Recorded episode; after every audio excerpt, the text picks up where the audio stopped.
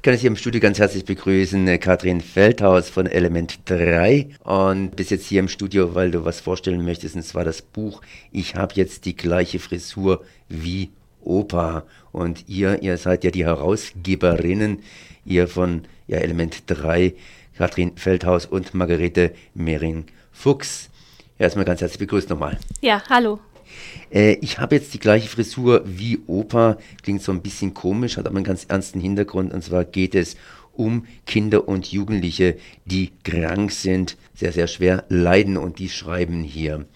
Ähm, wie kommt man auf die Idee, so ein Buch zu schreiben? Und äh, nochmals gleich die zweite Frage, wie kommt es, beziehungsweise wann habt ihr denn damit gestartet? Wann war denn da die Vorbereitungszeit? Mm, genau, ich muss jetzt erst mal ein bisschen ausholen. Element 3 hat ähm, 2007 hier am Theater Freiburg ein Projekt mit kranken Kindern und Jugendlichen und Gesunden gemacht, mit Krebskranken. Kennwort Hoffnung. Ähm, und das war eigentlich so der Start für mehrere Projekte, die dann gefolgt sind. Noch äh, ein anderes Projekt Station Leben und ähm, ähm, an der Jungen Oper in Stuttgart, Open Doors, ähm, ähm, auch immer mit diesem Thema. Ähm, und dann haben wir gesagt, ähm, es wäre doch schön, wenn man diese Geschichten, die da auch immer schon die Kinder und Jugendlichen erzählt haben, über ihre Glücksmomente, über ihre Sicht auf das Leben, wenn man das nochmal in einer anderen Form festhalten könnte und auch nochmal ähm, breiter streuen könnte. Und dann haben wir vor einem Jahr der Veronika Stiftung in Tübingen in Rottenburg, ähm, genauer gesagt, dieses Projekt vorgestellt, die sehr bereit waren, das zu unterstützen. Ähm, anderthalb Jahre ist es mittlerweile schon her, ähm, und haben dann angefangen in der Uniklinik in Tübingen. Ähm, Kinder und Jugendliche an ihrem Bett zu besuchen, zu treffen, mit ihnen zu sprechen, sie zu befragen, was für sie Glück bedeutet, was ihnen hilft, wie sie ihre Krankheit sehen, wie sie damit im Alltag umgehen und so entstanden dann im Laufe von eben anderthalb Jahren äh, ganz viele Geschichten und auch Zeichnungen, die wir gesammelt haben und dann jetzt eben in diesem Buch in Form gebracht haben. Dann möchte ich die Frage nochmal präzisieren. Das heißt, wie kommt man zu diesem Thema? Wie kommt ihr an dieses Thema ran? Ihr seid ja von Element 3 im Prinzip. Also das war, dass das Theater Freiburg eben mit Element 3 eben 2007 beschlossen haben, dass sie ein Thema suchen. Also das fällt mir jetzt ein bisschen schwer, darüber zu sprechen, weil damals war ich nicht bei diesem Projekt beteiligt. Deswegen ja. stolper ich da gerade so ein bisschen äh, drüber, weil ich da in, in, diesen Gesprächen nicht dabei war. Aber das junge Theater Freiburg äh, nimmt sich ja in Projekten mit Kindern und Jugendlichen Themen an, die in der Gesellschaft eine Rolle spielen. Und ähm, neben Projekten, zum Beispiel mit Roma-Jugendlichen und anderen, ähm, ja, gucken sie einfach, wo, wo sind Geschichten, die das Leben schreiben sozusagen und haben dann eben hier in Freiburg ähm, eben mit dem, mit dem Elternhaus Freiburg da Kinder und Jugendliche gesucht, die bereit waren, als Kranke sich auf die Bühne zu stellen. Und auch eben kombiniert mit gesunden Jugendlichen ähm, versucht das Theater Freiburg und deswegen ist Element 3 oft ein guter Kooperationspartner, weil die eben äh, in diesen Projekten es schaffen, verschiedene Gruppen zusammenzubringen. Also damals eben kranke Kinder und Jugendliche und Gesunde. Das passiert ja normalerweise so im Alltag nicht. Was passiert denn jetzt, wenn die Kranken auf die Gesunden, die Gesunden auf die Kranken treffen? Denn die Kranken waren ja mal gesund und äh, wenn man krank ist, dann ist man ja auch häufig genug abgeschieden, das heißt ausgeschieden. Ich habe auch eine Story hier gelesen, hier hat ein Kind beschrieben, ich wünsche mir nichts mehr, als morgens um sieben aufzustehen und zwei Stunden Matheunterricht zu haben. Und das ist schon ein ganz ekligen Wunsch. Mm. Für viele zumindest. Ja, also natürlich, wenn man plötzlich, so ist es oft, ähm, von einem Tag auf den anderen eine Diagnose erfährt, dass man ähm, lebensbedrohlich krank ist, dann verändert sich natürlich die Sicht auf das eigene Leben, also auf den eigenen Alltag, den man vorher hatte. Und da werden Dinge wie eben zur Schule gehen oder Freunde treffen, ähm, werden dann ganz, ja, sind ganz basal und ganz, werden sehnlichst vermisst. Und ähm, eben die Perspektive ändert sich. Und wenn sich dann wiederum gesunde Kinder und Jugendliche damit auseinandersetzen, so wie wir das jetzt wieder machen, dass wir in dem Stück Die Sache mit dem Leben, das Ende Januar jetzt im Werkraum des Theaters aufgeführt wird, da haben wir jetzt gesunden Kindern und Jugendliche wiederum diese Texte von den Kranken gegeben, ohne dass die die kennen. Ähm, und da setzen die sich natürlich auch ganz anders damit auseinander und gleichen das mit ihrem eigenen Alltag ab und sagen, Mensch, hätte ich, hätte ich nicht gedacht, dass man, dass, dass man dann sogar gerne zur Schule geht. Aber ja, ist eigentlich klar, dass sich da die Perspektive verändert. Wie denn das so das Verhältnis zwischen ich bereite ein Theaterstück vor und ich mache jetzt Arbeit an mir selber? Wie viel Zeit, wie viel Energie investieren denn die Kinder und Jugendlichen dann in die, in die Arbeit an ihren selber? Mm. Jetzt in dem Stück Die Sache mit dem Leben haben wir einen sehr kurzen Vorlauf gehabt. Da haben wir im November mit den ersten Workshops gestartet und mit diesen Texten gearbeitet. Und ähm, die Kinder und Jugendlichen setzen sich natürlich trotzdem zu Hause, denke ich, dann mit diesem Thema noch auseinander. Also das, was wir während der Proben und Workshops besprechen, das ähm, arbeitet dann noch weiter in ihnen. Hast du irgendwie eine Lieblingspassage, eine Lieblingszeile aus dem Buch, das dich besonders animiert, besonders angeregt hat, darüber nachzudenken?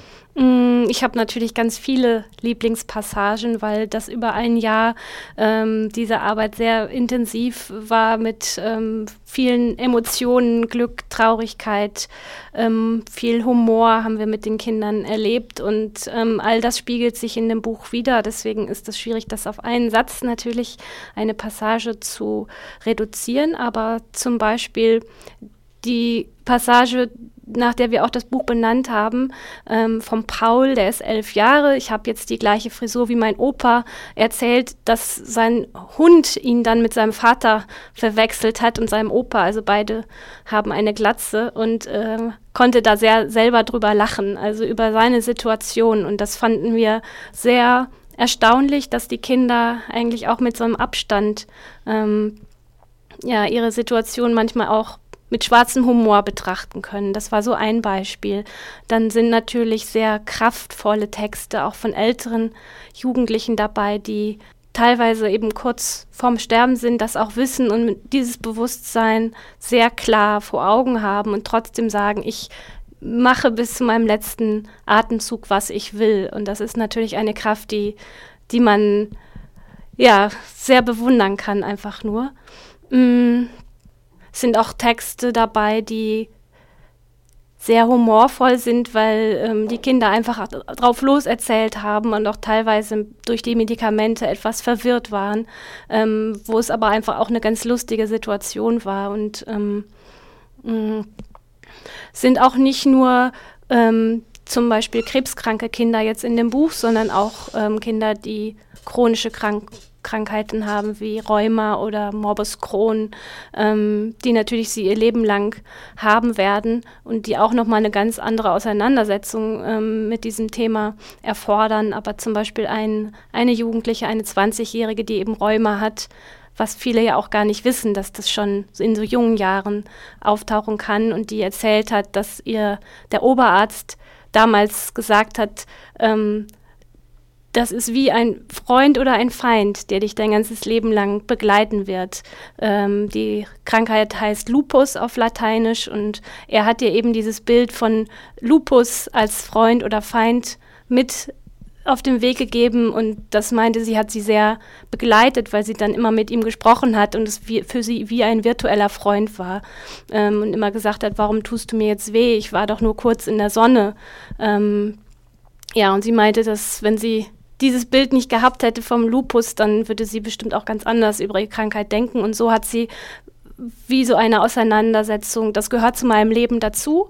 Sie hat es akzeptiert und muss da irgendwie mit umgehen und lebt da einfach mit. Und das sind natürlich auch Sachen, die wir sehr, sehr stark fanden. Also grundsätzlich hat uns die Kraft, die Lebenskraft der Kinder und Jugendlichen total beeindruckt. Die Kinder, die jetzt hier spielen, sind gesunde Kinder. Die Kinder kannten oder kennen noch nicht ihre kranken, ja, ihre kranken Autoren. Haben Sie Kontakt bekommen zu den Autoren?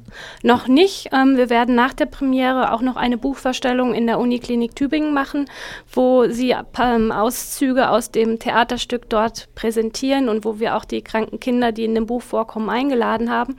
Ähm, Sie haben natürlich immer ganz neugierig auch gefragt und wir haben erzählt, wie die Kinder sind, ähm, in welchen Umständen sie da jetzt im Krankenhaus mit ihrer Krankheit umgehen. Und sie sagen jetzt mittlerweile, jetzt kurz vor der Premiere, dass sie das Gefühl haben, sie kennen die jeweiligen Monologpartner, also die Kinder, deren Texte sie jetzt sprechen, obwohl sie sie nicht kennengelernt haben, aber weil sie sich eben irgendwie ähm, mit ihnen auseinandergesetzt haben, mit ihren Gedanken. Wer soll dieses Stück hier in Freiburg sehen?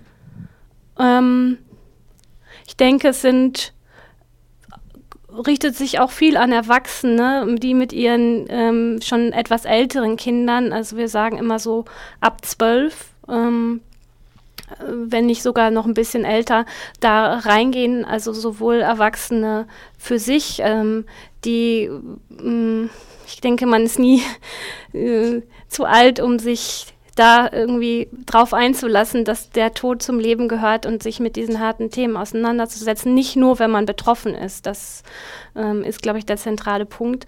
Ähm, ja, aber eben genauso gut auch ähm, Jugendliche, die aber sicher nicht ähm, ohne einen Anschub da reingehen werden. Normalerweise ist das so, dass vor allen Dingen die Älteren sterben. Bei den Jugendlichen stirbt eigentlich fast heute keiner. Aber gerade in dem Stück wird das sehr, sehr bewusst behandelt. Wie wirkt es auf junge Menschen, wenn sie mitkriegen, auch junge Menschen können sterben? Das erschreckt sie sehr natürlich, weil manche haben sich vielleicht vorher gar nicht so Gedanken darüber gemacht, dass das passieren kann, dass das jedem passieren kann. Ähm, und das ist oft sehr weit entfernt. Und das war immer eine große Frage. Lebt er jetzt noch oder ist er gestorben? Ist er gesund? Was ist jetzt mit dem? Ähm, ja, das haben wir auch immer, das ist einfach Teil des Stückes ähm, dass das passiert, dass das passieren kann, dass ähm, Kinder und Jugendliche daran sterben. Und das ist auch, kann man auch gar nicht ähm, erklären. Also eben die Frage nach dem Warum kann niemand beantworten, aber wir versuchen zu zeigen, dass, dass es eben trotzdem kein Grund ist, das auszublenden aus dem Leben. Und ähm, auch wenn man zum Beispiel jetzt in seiner Klasse, in seiner Schule ähm, Kinder hat, die krank sind, oft ist leider dann das so, dass man dann eher versucht, denjenigen zu meiden, weil man Angst hat, ähm, was kann ich den jetzt fragen und so. Und ähm, unsere Hoffnung ist natürlich, dass man vielleicht ein bisschen, ähm, bisschen angstvoller, angstfreier mit dem Thema umgeht. Wann kann man das Stück hier in Freiburg sehen? Ähm, am 19. Januar ist die Premiere im Werkraum und dann wird es im Februar, März und wahrscheinlich noch bis April und Mai, je nach Nachfrage, im Spielplan sein. Und das Ganze gibt es für 8 bzw. 4 Euro. Genau. Was auch noch wichtig zu erwähnen ist, dass ähm, da viel Musik dabei ist. Also die ähm, Kinder und Jugendlichen, die die Geschichten stellvertretend erzählen, machen das ähm, auf sehr musikalische Weise. Ähm, die haben eine kleine Band ähm, und wechseln es eben zwischen Text sprechen und ähm, musizieren sich ab oder es ergänzt sich und das Ganze ist sehr lebendig und ähm, das ist uns eben auch ganz wichtig, dass letztendlich das Lebensbejahende und die Kraft, die auch in diesen Texten steckt, dass die in diesem Theaterstück auch rübergebracht wird. Das war Katrin Feldhaus mit Ich habe jetzt die gleiche Frisur wie Opa, die Sache mit dem Leben, musikalische Performance mit Texten von kranken Kindern und Jugendlichen. Premiere hier am 19.01. im Werkraum mit Theater Freiburg und danach gibt es noch weitere Aufführungen im Februar. Ich danke mal für das Gespräch. Danke auch.